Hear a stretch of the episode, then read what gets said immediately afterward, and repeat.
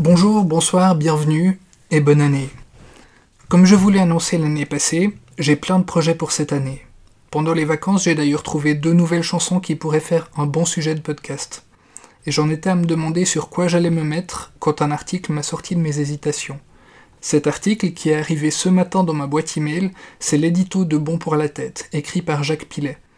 Ça se présente comme des vœux pour la nouvelle année. Mais d'abord, un peu de présentation. Bon pour la tête, c'est un média en ligne suisse roman qui se rêvait le Mediapart de la région lors de son lancement. Ce média est né des cendres de l'hebdo, qui était un hebdomadaire suisse roman. J'ai été abonné à l'hebdo, et même si j'avais des reproches à lui faire, de manière générale, en tout cas, avec mes yeux de l'époque, c'était du journalisme plutôt qualitatif qui parlait d'actu suisse et international. Il y a d'ailleurs un article que j'aimerais bien retrouver. Il parlait des jeunes loups de l'UDC et d'après mes souvenirs, c'était une bonne présentation de personnes comme Thomas Eschi et ça mettait l'accent sur les incohérences de leur position et sur la difficulté à tenir cette ligne politique sans parler ouvertement comme un fasciste. L'histoire, c'est que l'hebdo était la propriété de l'éditeur Ringier, qui, voyant le déclin des ventes et des abonnements, a décidé d'arrêter la publication. Un financement participatif a eu lieu et c'est la création de Bons pour la tête. Au début, ça vendait du rêve. Des rédacteurs et des rédactrices en provenance de l'hebdo et du temps pour un média qui s'annonçait intéressant et qualitatif. D'ailleurs, il s'était choisi pour slogan Média indocile. Vous sentez venir l'embrouille? Je sais pas comment ça s'est passé et honnêtement j'ai la flemme de ressortir les archives pour faire l'analyse du glissement, mais en tout cas le journal s'est illustré par quelques sorties polémiques, voire complotistes, entre autres sur la pandémie, avant d'assurer le 28 janvier 2022 que, je cite, la nouvelle la plus folle de la semaine. Les États-Unis et quelques pays européens rapatrient leurs ressortissants établis en Ukraine. Comme si des talibans allaient d'un jour à l'autre envahir Kiev. Épisode ridicule de la guerre de l'info entre l'Est et l'Ouest, comme au temps de la guerre froide. On lit ces jours une foule d'hypothèses et d'analyses délirantes. Oui, la Russie a massé des troupes à la frontière, sur son sol et celui de son allié biélorusse. Qu'elle fasse ainsi pression pour que l'Ukraine ne devienne pas une tête de pont de l'OTAN à sa porte, c'est évident. Qu'elle envisage, comme tant le disent, l'invasion de ce pays plus grand que la France, c'est invraisemblable. Quel serait l'intérêt d'occuper un pays attaché à son indépendance? On peut faire bien des reproches à Poutine, mais pas celui de la déraison mégalomane.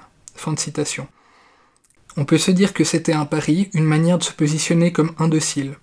D'ailleurs, le 4 mars, on prend acte et on explique la guerre par, ça s'invente pas, la puissance des réseaux sociaux. Avant de s'opposer la semaine suivante aux sanctions contre la Russie, puis celle d'après de se poser en paternaliste qui va expliquer comment fonctionne le monde.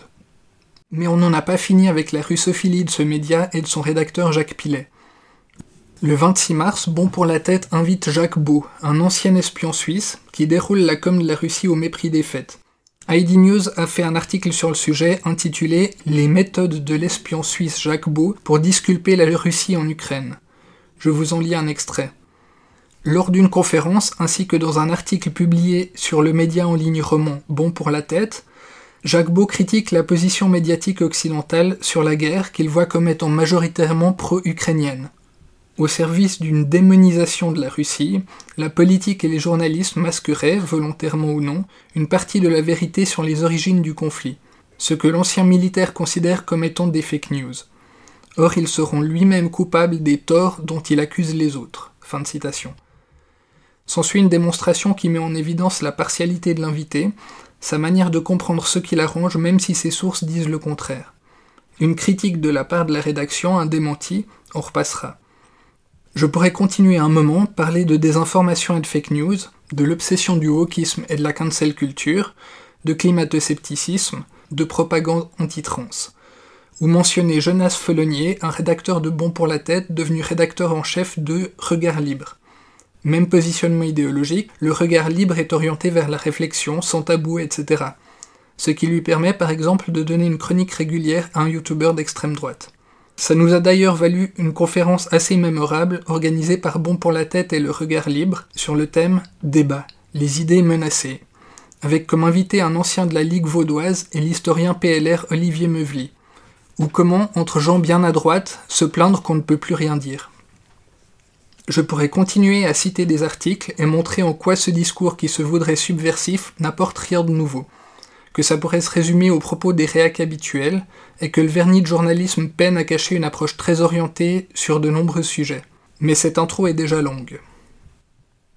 Passons donc aux vœux de nouvelle année de Bon pour la tête et à l'édito de Jacques Pilet qui l'accompagne. Pour se mettre dans l'ambiance, voici l'accroche de la newsletter. Je lis. J'en peux plus, je ne regarde plus les infos, trop c'est trop. Ou alors, tout est de la faute aux Russes, pinailleurs bouclez-la.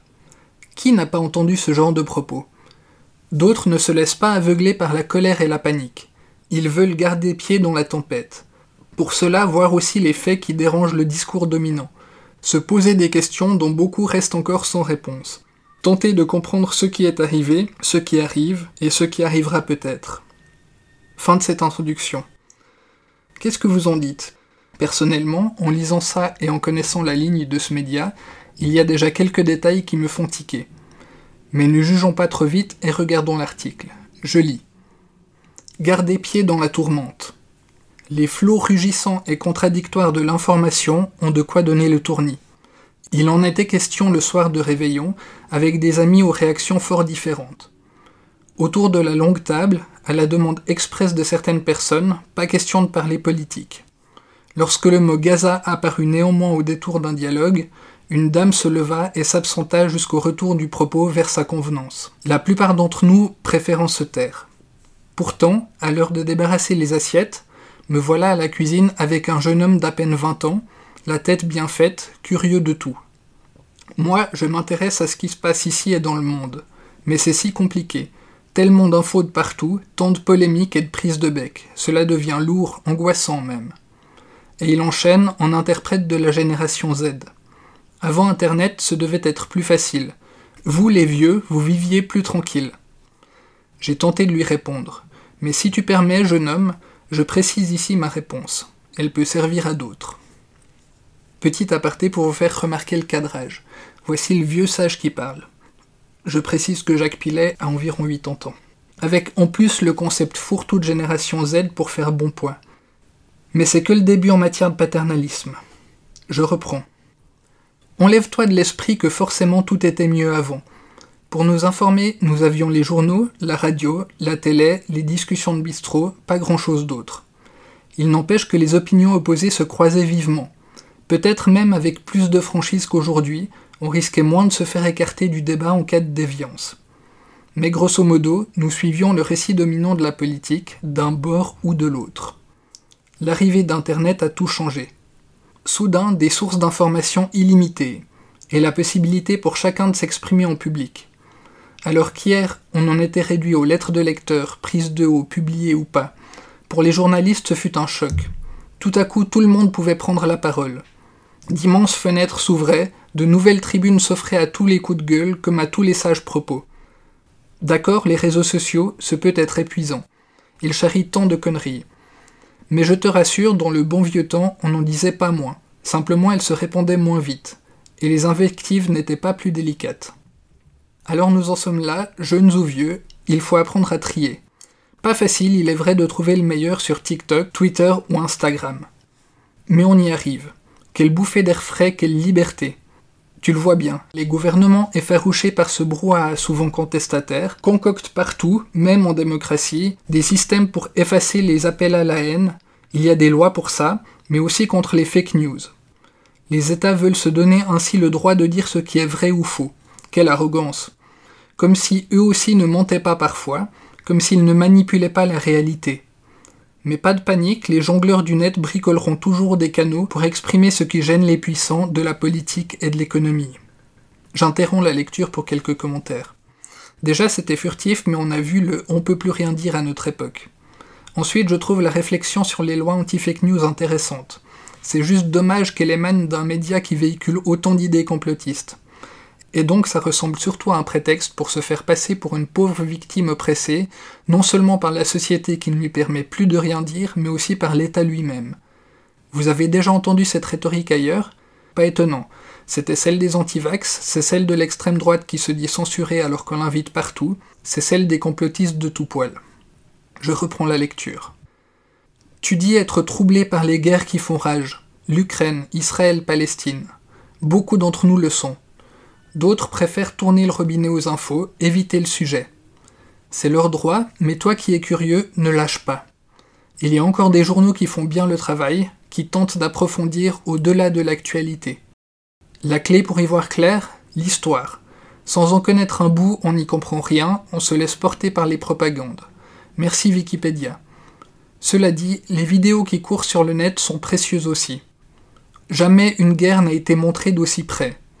On plonge dans les ruines, dont le martyr de Gaza, et aussi dans les rangs de Tsahal, l'armée israélienne, avec ces images étonnantes de ces jeunes hommes et femmes en uniforme qui rigolent en selfie. L'émotion jaillit, mais tentons de la maîtriser, de garder la tête froide. Nouvelle petite pause pour signaler que l'auteur semble mettre sur le même pied les massacres et les selfies. Fin de la pause. Tu trouves le déferlement des infos anxiogènes. Il y a de quoi. Mais parlons-en de cette angoisse. Certains discours visent à la susciter, à des fins diverses. Ainsi, tant de gouvernements veulent nous convaincre qu'il urge de dépenser des milliards pour protéger nos pays face à l'armée russe qui peine en Ukraine. Les lobbies de l'armement jubilent. Et l'alarme climatique? Le sujet doit être pris au sérieux.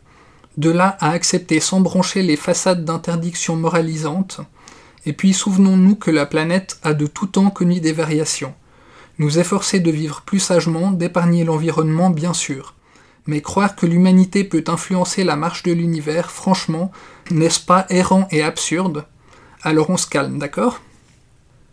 Là, vous imaginez bien ce que ça réveille en moi. Pour un journaliste, ce serait dommage de se baser sur les idées des réacs plutôt que sur les études du GIEC. On est en plein discours climato-sceptique. On a l'idée que la lutte contre le changement climatique serait de la morale, l'idée que la responsabilité humaine est à pondérer, etc.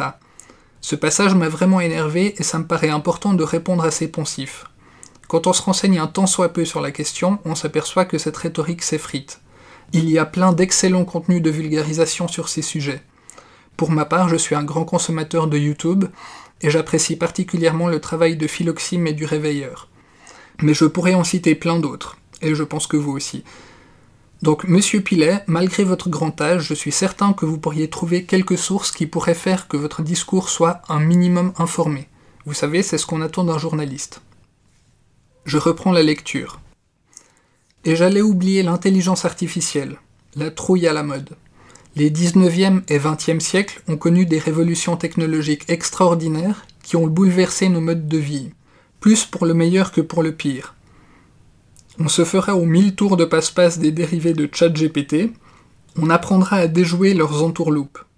Et si cette technique permet d'épargner des tâches répétitives, on ne s'en plaindra pas. Le chômage ne guettera pas qui fait usage de son intelligence, au vrai, au noble sens du terme. Eh ben, en termes d'intelligence, s'il s'agit uniquement d'aligner les poncifs, je crois que je préfère encore ChatGPT. Parce qu'il y a plein de choses intéressantes à dire sur la mécanisation et l'automatisation, sur les conséquences que ça a eu sur le travail ou le chômage. Mais se contenter de recycler la destruction créatrice comme s'il n'y avait rien de plus à dire que les gens intelligents s'en sortiront, c'est vraiment léger. Je reprends la lecture. Tout ce propos pour suggérer le plus important, tenter de rester libre dans sa tête. L'autre jour, la très sérieuse Neue Zürcher Zeitung se posait la question. Nos pensées sont-elles prédéterminées, ou sont-elles libres comme un oiseau? Vous avez certainement déjà réfléchi à l'une des plus anciennes questions philosophiques. Morale, nous sommes conditionnés par ce qui nous entoure, par la pression du réel, mais nous pouvons défendre becs et ongles l'idée du libre arbitre. Même dans la tempête de l'information. Enfin, si cela bouillonne encore un peu sous le crâne, jeune homme, permets-moi un conseil. Songe au reste du monde, et si possible, vas-y voir. En Asie, en Afrique, en Amérique latine, on est peu porté sur l'angoisse molle. Les gens se battent sans état d'âme pour survivre et mieux vivre. L'action, ça aide aussi. Fin de l'article. Et certes, l'angoisse molle ne fait pas avancer les choses. Mais ce serait oublier que les gens comme les rédacteurs et rédactrices de Bon pour la tête sont des spécialistes pour discréditer toute forme d'action. Le militantisme, c'est du hawkisme et ça gangrène la société. L'action climatique, c'est du terrorisme alors qu'il n'y a pas lieu de s'inquiéter. Certains points mentionnés dans cet édito en sont même la démonstration. Et on pourrait parler du paternalisme.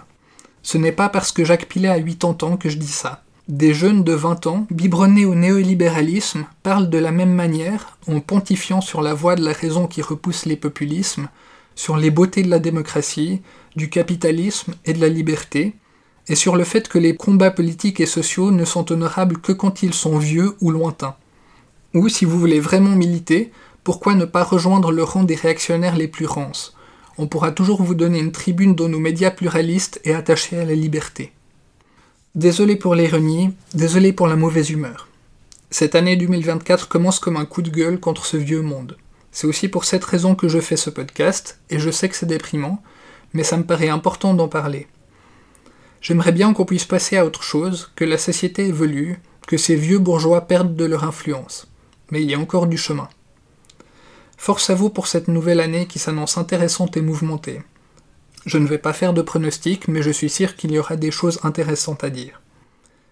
Merci à Tali pour la relecture et le montage, et merci à Nocha pour le soutien moral et les commentaires. À la prochaine.